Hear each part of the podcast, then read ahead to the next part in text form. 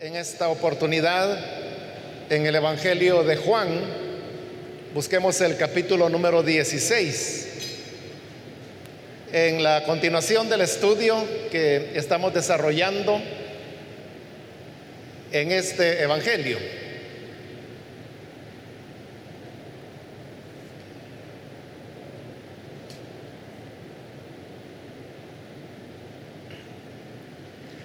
Dice la palabra de Dios en el Evangelio de Juan, capítulo 16 y versículo 8 en adelante. Y cuando Él venga, convencerá al mundo de su error en cuanto al pecado, a la justicia y al juicio.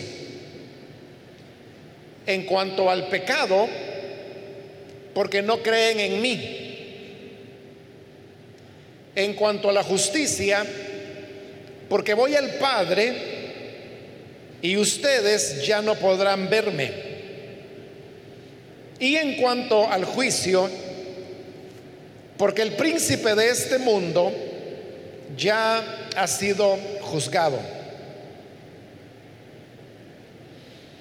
Amén. Hasta ahí vamos a dejar la lectura. Pueden tomar sus asientos, por favor.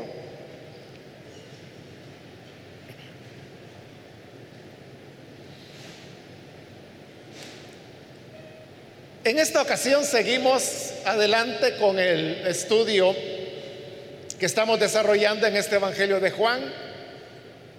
Nos encontramos en este capítulo 16, donde el Señor Jesús está instruyendo a sus discípulos en relación a la promesa de que Él enviará el consolador.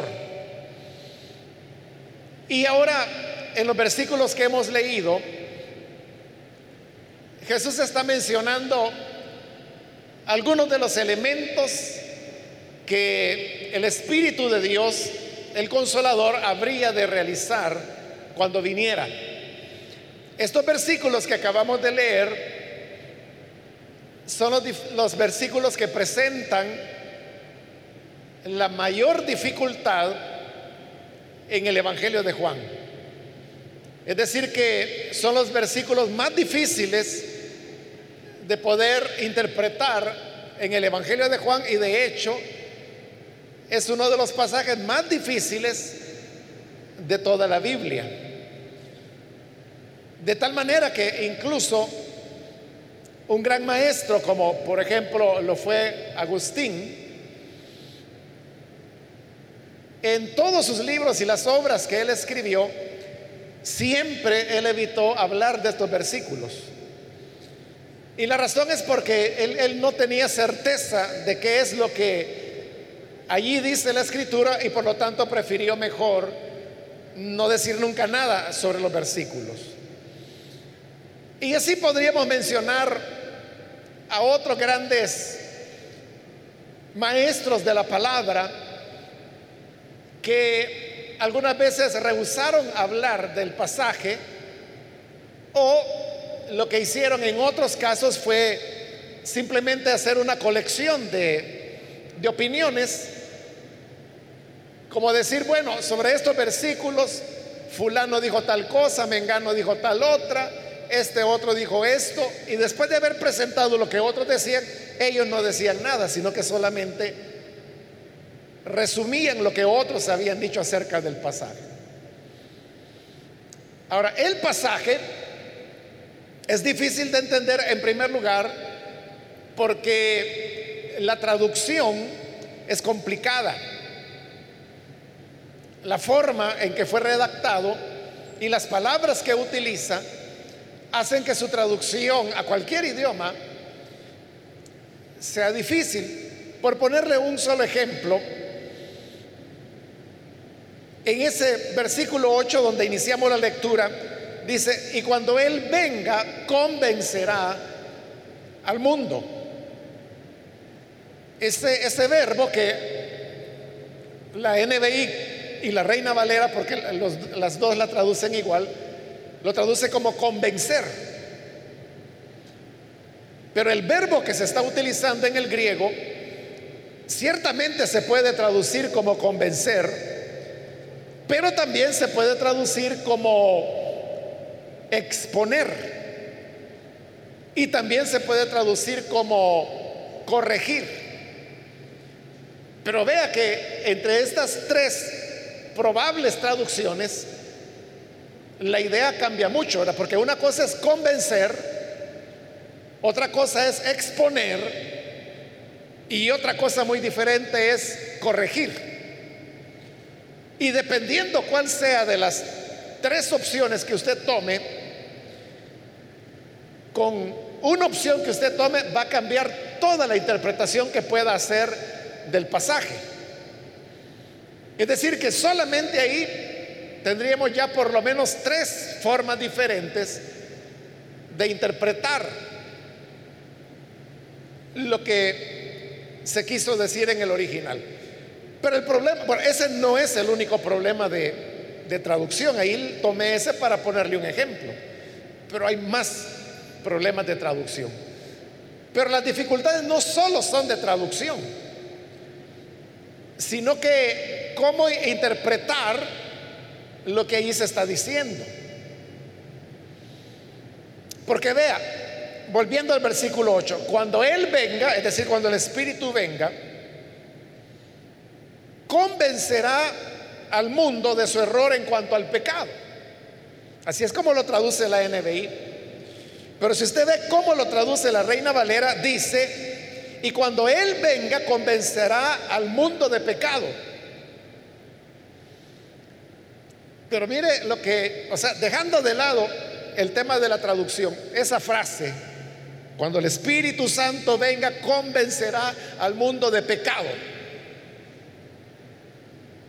Entonces da la idea que habrá un momento en que el mundo entrará bajo convicción de pecado.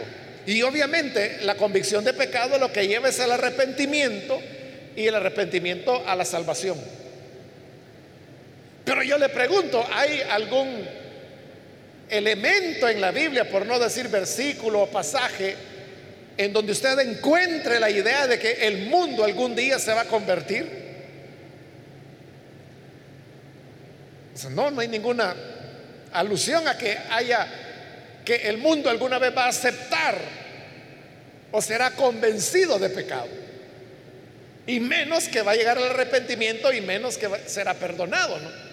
Porque lo que sí remacha la Biblia y lo repite en varias ocasiones es que el mundo tal como lo conocemos ahora será destruido y precisamente será destruido porque nunca reconocerá su pecado. Pero hay más, porque apenas en el capítulo 14 de este Evangelio, el mismo Señor Jesús ha dicho que el mundo no recibe al Espíritu, que cuando el Espíritu venga, el mundo no lo va a recibir porque no cree en Él. Entonces, si el mundo tiene un rechazo al Espíritu y no cree al Espíritu, entonces, ¿cómo el Espíritu podría convencerle de pecado. Eso hace que la frase quede no sin sentido, pero que entre en una contradicción con lo que el mismo Evangelio dice apenas un par de capítulos antes y con lo que dice toda la enseñanza, el espíritu de la enseñanza del Nuevo Testamento y aún del Antiguo Testamento. Por eso es que algunos especialistas han dicho, es que esa traducción no es la adecuada. Porque Jesús no quiso decir que el Espíritu va a convencer al mundo de pecado, sino que lo que el Espíritu hará es convencer de que hay un error y por esa causa es que la NBI lo traduce así como lo encontramos acá. Cuando Él venga, convencerá al mundo de su error. ¿De qué es lo que va a ser convertido? No el mundo, sino que su error. Porque el mundo tiene una enseñanza. Y como es mundo y la, la naturaleza y la esencia del mundo es la oposición a Dios. Entonces, la enseñanza que el mundo tiene, en este caso acerca del pecado, es errónea. Es un error. Te dice que la función del Espíritu será convencer que esa enseñanza es un error. Y eso sí ya tiene sentido, ¿verdad? Porque ya no es el mundo el que está siendo convencido, sino que son las personas las que son convencidas del error que el mundo sostiene. Por eso es que se hace la traducción de esta manera, para que tenga sentido. Por eso dice, convencerá al mundo de su error en cuanto al pecado, a la justicia y el juicio. Es decir, que, que la acción del verbo, convencer, como ha sido traducido ahí, pero ya vimos que puede ser traducido de otras maneras, se lo están aplicando a los tres aspectos que se mencionan, el pecado, la justicia y el juicio.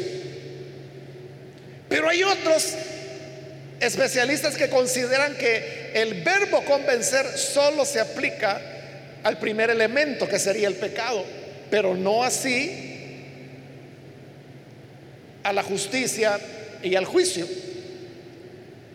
Solamente ahí ya se nos multiplica por nueve las opciones que habría de traducción solamente. Y luego habría que interpretar cada una de esas traducciones. Por eso, hermanos, es que el pasaje resulta tan difícil.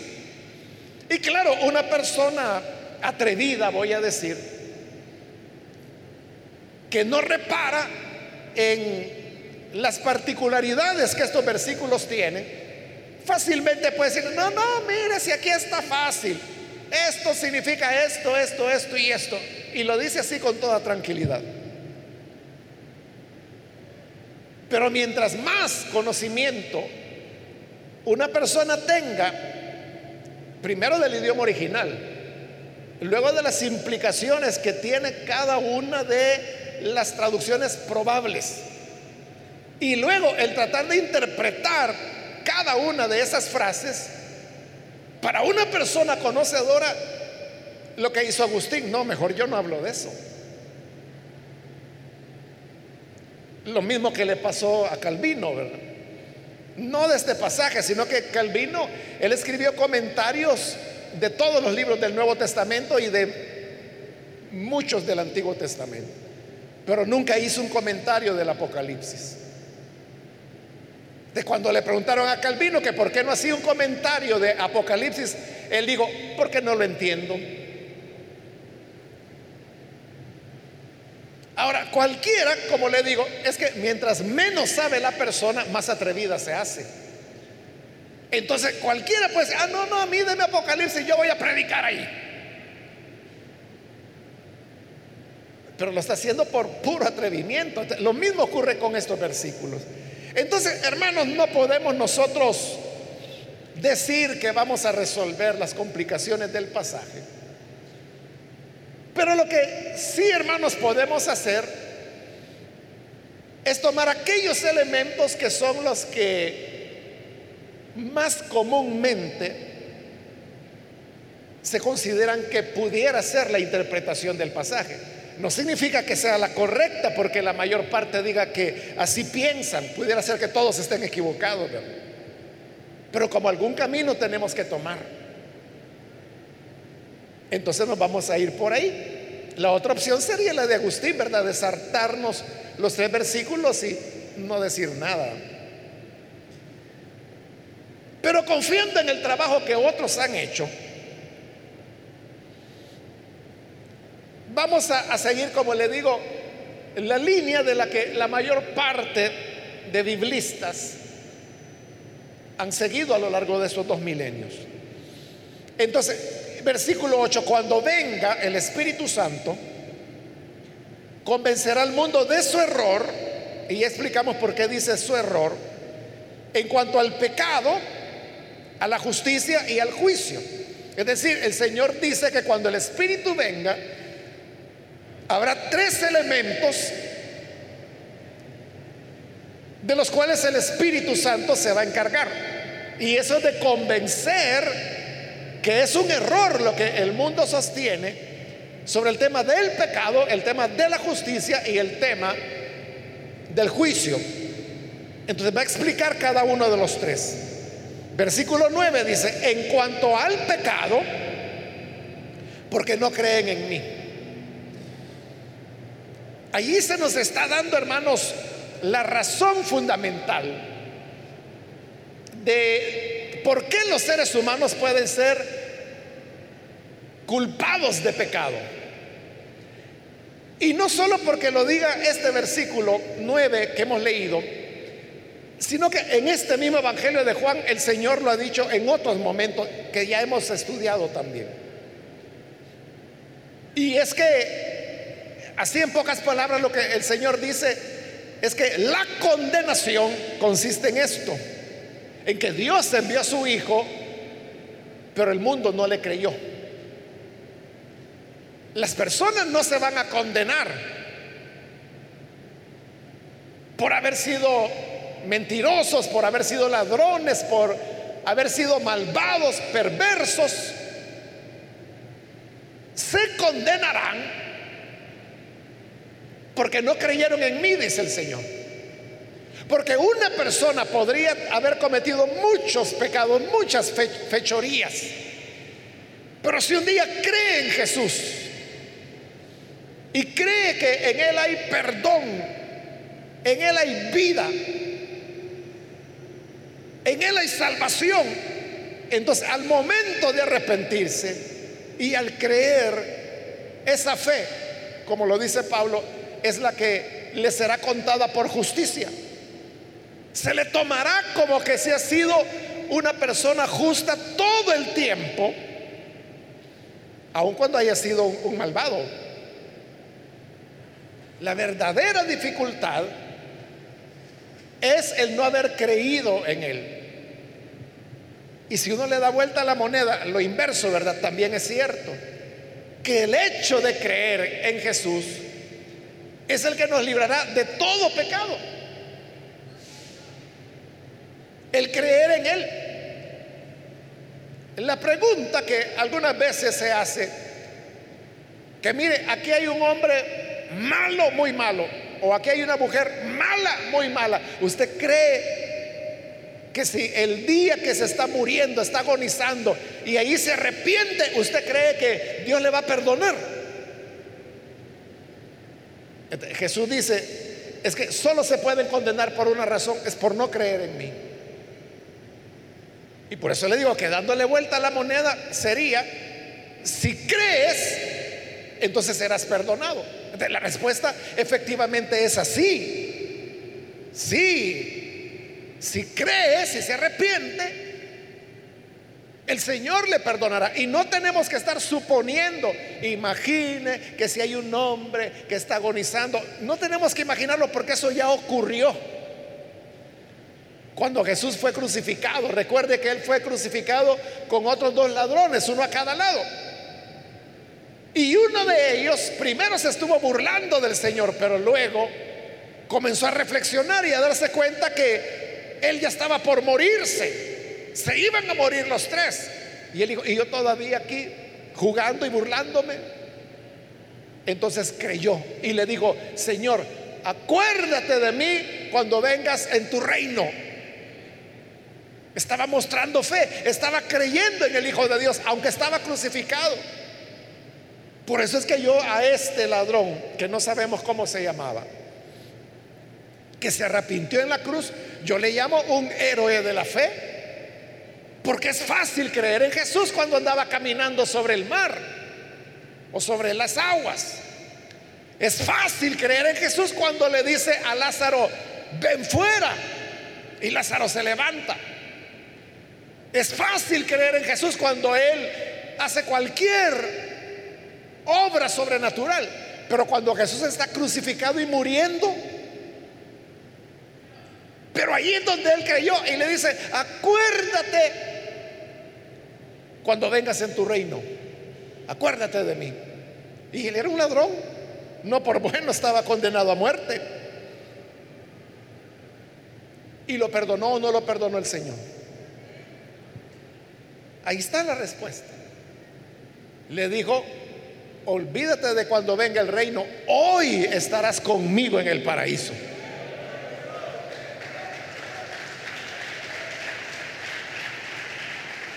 Ese, ese ejemplo reafirma la verdad de lo que aquí se está diciendo, que el Espíritu vendrá para mostrar el error del mundo en cuanto al pecado.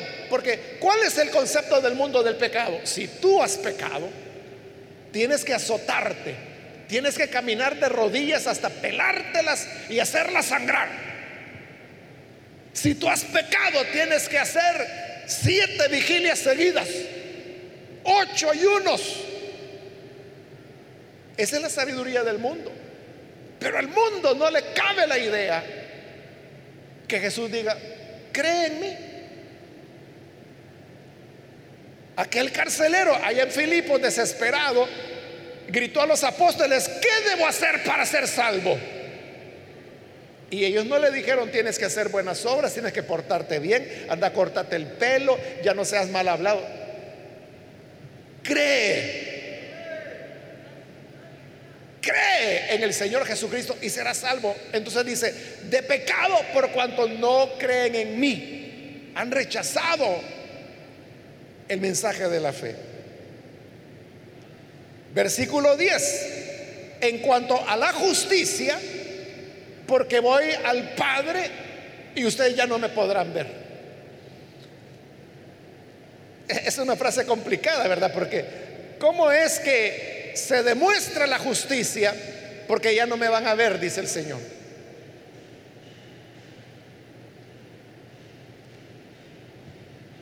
Por eso le digo, es un pasaje difícil. Pero recordemos algo que hemos estado diciendo en este estudio de Juan. Note que allí el Señor está diciendo, porque voy al Padre. En cuanto a la justicia, porque voy al Padre. Y yo he insistido, hermanos, en el estudio de este Evangelio, que la expresión del Señor, voy al Padre o vuelvo al Padre, creo que la semana pasada estuvimos hablando de eso. En Juan lo que significa es la muerte del Señor.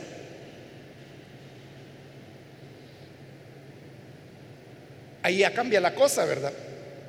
Porque si yo pregunto y pregunté, ¿verdad? ¿Qué tiene que ver el tema de la justicia con que Jesús diga, ya no me van a ver? Uno no le haya sentido, ¿verdad? Pero ahora que sabemos la expresión voy al Padre, y yo le pregunto, ¿qué tiene que ver el tema de la justicia con la muerte de Jesús?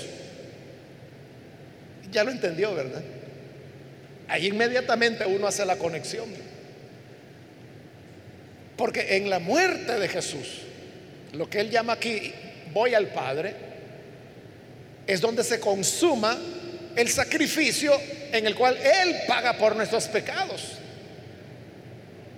Eso tiene que ver con la justicia. ¿Por qué? Porque Dios tiene que establecer justicia por causa del pecado, el pecado que acaba de mencionar. Pecado que es perdonado cuando creen en mí, dice el Señor. Pero no significa que por creer en Él el perdón es gratis. No, no es gratis. Es gratis para el que cree. Pero porque Jesús pagó el precio. Entonces, ¿por qué justicia? Porque al morir, es decir, al volver al Padre, por medio de la crucifixión, la sepultura, la resurrección y la ascensión. Por medio de la muerte, Jesús pagó nuestra cuenta. Eso es como que si usted cometiera alguna falta y lo detiene la policía y le dice, vaya, Señor tiene que pagar esta multa y no se va hasta que la pague. Y usted no tiene para pagarla. No se puede ir. Pero entonces usted llama a un amigo, el amigo llega y le dice, aquí vengo, ¿cuánto es? Son 80 dólares. Bueno, aquí están. al pagar la multa, ya puede irse, Señor, y lo dejan libre. Eso es lo que Jesús hizo. No podíamos pagar la deuda de nuestro pecado. La paga del pecado es muerte. O sea, sí la hubiéramos podido pagar, pero muriendo, muriendo eternamente, no solo físicamente. Pero Jesús dijo, no, no van a morir ustedes, yo voy a morir en lugar de ustedes. Entonces, el volver al Padre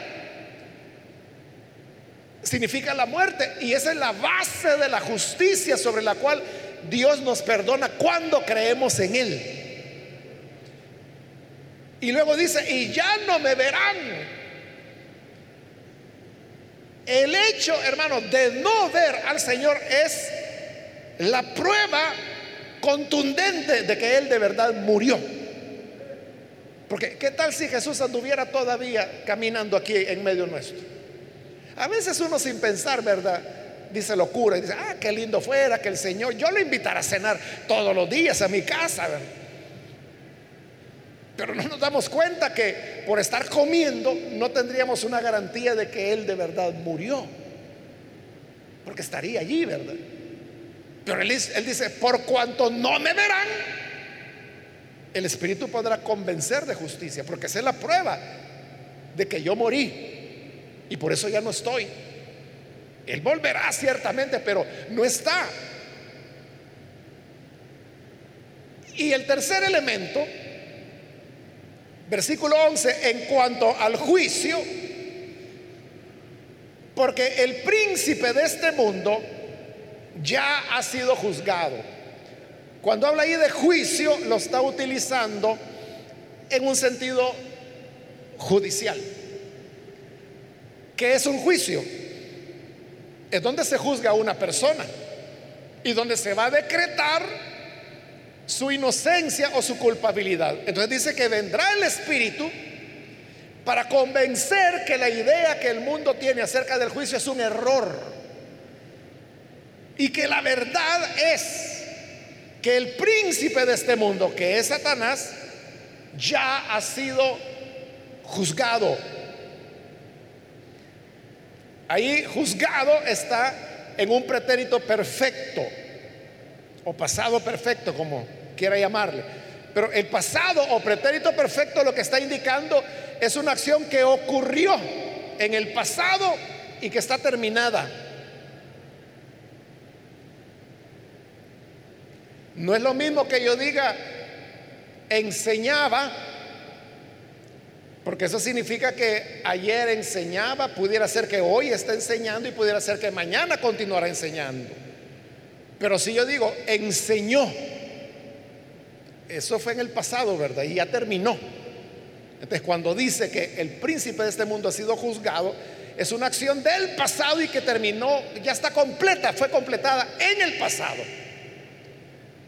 Entonces vea, no es que cuando venga el fin del mundo, entonces el Señor va a juzgar a Satanás. Eso ya pasó, hermanos. Satanás ya fue juzgado. Es un error del mundo. Y eso es lo que el Espíritu Santo iba a venir a cambiar y a convencer de que no era así. De que no es que Satanás será juzgado en el futuro. Él ya fue juzgado ¿Y cuál fue el dictamen? Es condenatorio. Por eso, si usted lee en Apocalipsis o en donde quiera leer en la Biblia, usted nunca va a encontrar que Satanás será juzgado. Sí, sí dice la Biblia que los ángeles caídos o demonios serán juzgados. Eso sí lo dice la Biblia. Primera de Corintios capítulo 6 lo dice Pablo. Pero que Satanás será juzgado, no lo dice nunca, porque ese juicio ya pasó. Ahora, si usted dice o pregunta, y si Satanás ya fue juzgado y fue condenado, ¿por qué anda haciendo diabluras todavía? Es porque hay, hermanos, siempre un tiempo entre el momento en que el juez emite la sentencia y el momento en que la sentencia es efectuada. Por ejemplo, las personas que son condenadas a muerte, en los países donde todavía existe la pena de muerte, no es que el juez diga pena capital, pena de muerte, y que inmediatamente se lo llevan y lo van a matar. No, van a pasar años antes que la pena de muerte le sea aplicada. Y, si usted, ¿Y por qué esperan tanto? Porque son los términos de ley. Porque puede ser, hay instancias de apelación. Puede haber en determinados momentos cambios debidos a razones diversas que pudieran hacer que esa sentencia cambie y por eso es que no se ejecuta inmediatamente, pero cuando el tiempo transcurre, la pena será aplicada si no hay ninguno de esos cambios. Porque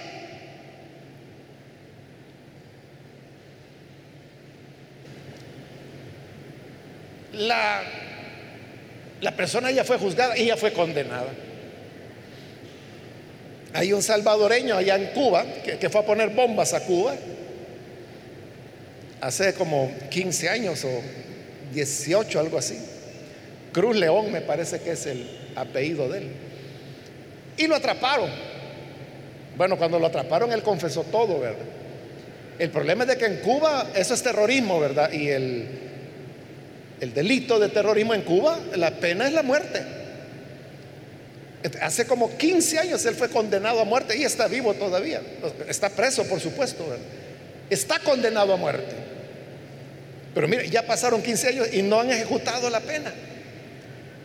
La familia de él al principio no podían, pero al pasar los años permitieron que la familia de él lo fuera a visitar.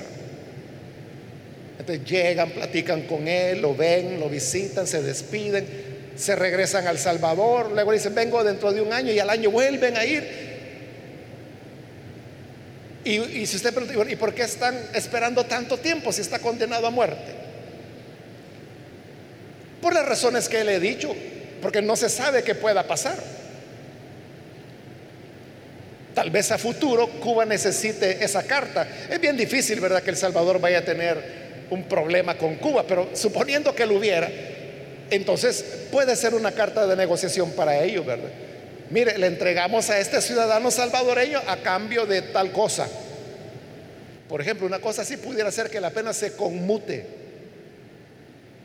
por esas razones es que no hay, hermanos, un ejecutar inmediatamente las cosas, sino que hay un tiempo. Eso es lo que pasa con Satanás, que él ya fue juzgado. Ya fue juzgado, pero ¿por qué? ¿Por qué no está en el infierno ya? O sea, aquí no es porque Dios a lo mejor cambia de parecer. Dios nunca va a cambiar de parecer. Pero hay otras razones que nosotros no las entendemos porque tendríamos que ser Dios. Pero podemos atrevernos a imaginar algo como, por ejemplo, que Dios permite que Satanás continúe activo para que de esa manera nosotros los seres humanos comprendamos la maldad de Satanás, viéndola. Pero si Satanás hubiese sido enviado a condenación eterna, en su rebelión que fue antes que el ser humano fuera creado. hubiera iniciado y toda la, la, historia de la civilización humana sería después de eso. Y entonces, si nos contaran, es que hubo un ser muy, muy malo, tentador, que se enorgulleció, se rebeló contra Dios pero ya está condenado. A saber si lo creeríamos, pero como está suelto, ahí nos damos cuenta de, lo que es. El mundo cree que no. O sea, el mundo cree que Satanás todavía anda siendo de las suyas. Pero por eso el Espíritu Santo viene y el Espíritu Santo nos hace, nos convence y nos dice, ese es un error del mundo. Satanás ya está derrotado, ya fue juzgado y ya fue condenado. Ustedes tienen que mantenerse firmes. Porque esa es la realidad. Satanás quiere hacernos pensar que locuras, como por ejemplo que Él es el rey del infierno y que Él reina en el infierno. No es cierto. Satanás no está en el infierno y ni quiere ir ahí. Y tampoco quiere ser el rey del infierno. Él quiere ser, como lo dice aquí el Señor, el príncipe de este mundo. Es decir, el rey, pero de este mundo. Pero Dios dice, no, no lo vas a hacer tú. Es mi hijo quien será el rey de este mundo y del universo. Es un error pensar que Él reina o que Él sigue siendo el segundo después de Dios. Ya no. Hoy el segundo después de Dios es Miguel. Y Satanás, es cierto que sigue teniendo poder. Nunca Dios le retiró el poder a Satanás, el poder que, que tuvo desde su creación. Lo sigue teniendo. Pero nosotros contamos con el arsenal del nombre de Jesús, de la sangre del Hijo de Dios, que es la que nos cubre y nos da autoridad. Por eso el Señor dijo, en mi nombre echarán fuera demonios. Ahí está la derrota de Satanás. Cuando los discípulos volvieron, Jesús los envió a predicar. Y volvieron los 70. Y venían felices, le dijeron, Señor, los enfermos sanan. Y los demonios nos obedecen. Y dice que Jesús se llenó de regocijo es una de las pocas veces que los evangelios dicen que Jesús se haya regocijado. Pero regocijado Jesús. Él dijo, ¿saben qué? Yo vi caer a Satanás como un rayo. Usted sabe la velocidad del rayo con la cual cae, ¿verdad? Bueno, en realidad es tan rápido que ni vemos que cae. Solo vemos el resplandor y sabemos que cayó. Así de rotunda fue la caída de Satanás. Porque él ya fue juzgado y ya fue condenado. Y estaba contento porque los que creían en él estaban haciendo efectiva esa derrota. Tú también como creyente, como lavado con la sangre de Dios y como alguien a quien se te dio la autoridad de utilizar el nombre de Jesús, estás capacitado para derrotar a Satanás cuando sea necesario. Amén, hermanos. Todo esto que estoy diciendo, gracias al Espíritu Santo. Porque Jesús dijo, cuando venga, cuando Él venga, el Espíritu Santo, convencerá del error en cuanto al pecado, la justicia y el juicio. Ahí tenemos. Que Dios nos ayude para hacerlo realidad en nuestra vida. Vamos a cerrar nuestros ojos y antes de orar yo quiero invitar si hay con nosotros alguna persona que todavía no ha recibido al Señor Jesús como Salvador, pero desea hacerlo hoy. Ahí en el lugar donde está yo le invito para que se ponga en pie en señal que desea recibir al Señor Jesús como su Señor, como su Salvador. Y con gusto nosotros oraremos por usted. ¿Hay alguna persona que lo hace? Puede ponerse en pie. O si está en la parte de arriba, también puede ponerse en pie. O si usted necesita reconciliarse con el Señor, también hoy es el momento. Recuerde que la condenación es que el Padre envió a su Hijo, pero el mundo no creyó en Él. Y por eso el Espíritu viene para convencer que el pecado es no haber creído en Jesús. Pero si tú crees, serás perdonado. ¿Quieres creer? Ponte en pie para que podamos orar por ti. Muy bien, aquí hay una persona, Dios la bendiga. Alguien más que necesita hacerlo.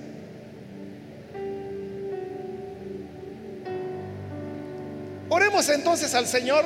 Padre, gracias te damos por esta persona que hoy está abriendo su corazón delante de ti. ha llegado a comprender que el perdón viene cuando creemos en ti. Porque cuando moriste y volviste al Padre, ahí fue establecida la base de la justicia. Y Satanás fue juzgado de manera que ya no tiene más potestad sobre nosotros.